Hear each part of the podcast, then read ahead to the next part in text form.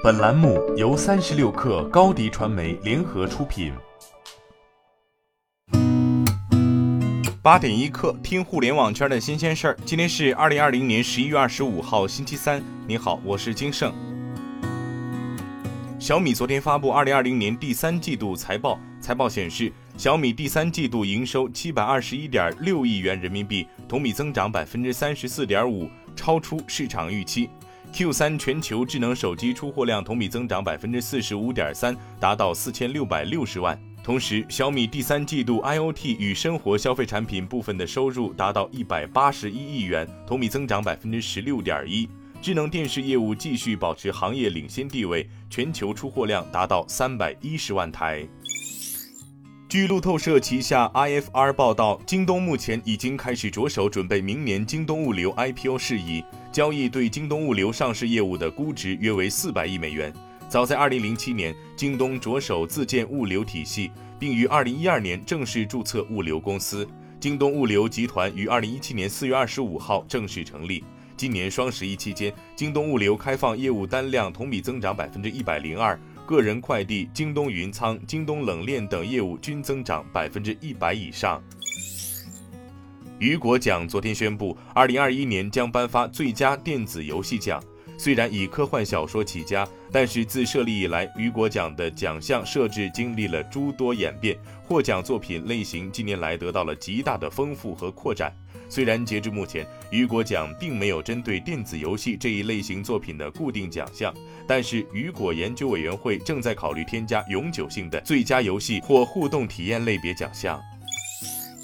微信最近上架了一波新表情，其中“裂开”这一表情深入人心。这是由网络热词“我裂开了”衍生而来。七叉叉 App 显示，在今年七月，“我裂开了”已被抢先申请为商标。商标国际分类包含广告销售、科学仪器、网站服务等。目前商标状态为等待实质审查。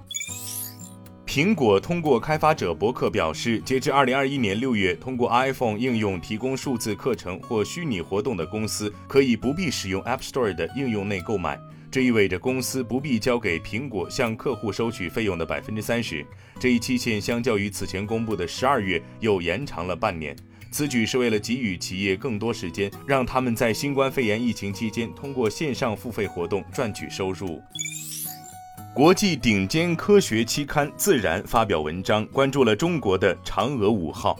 文章说，嫦娥五号任务如果成功，将是继六十年代美国和七十年代前苏联的任务以来，再有月球物质返回地球。文章认为，嫦娥五号即将带回的月球样本可以填补科学家对月球火山活动理解上的一个重要空白。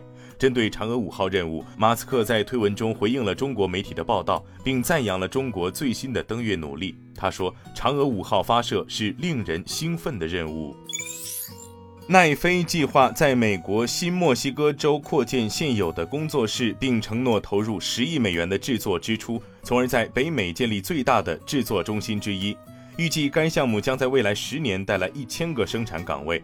据悉，奈飞于二零一八年首次在新墨西哥州投资项目，当时该公司宣布将收购 Albuquerque Studios，并承诺在未来十年斥资十亿美元。目前，奈飞已经在新墨西哥州花费超两亿美元，聘请了两千多家制作供应商和一千六百多名演员和工作人员。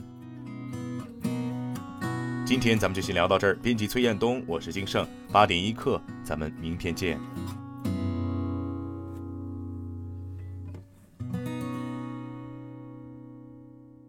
欢迎加入三十六氪官方社群，添加微信 baby 三十六氪 b a b y 三六 k r。获取独家商业资讯，听大咖讲风口，聊创业，和上万客友一起交流学习。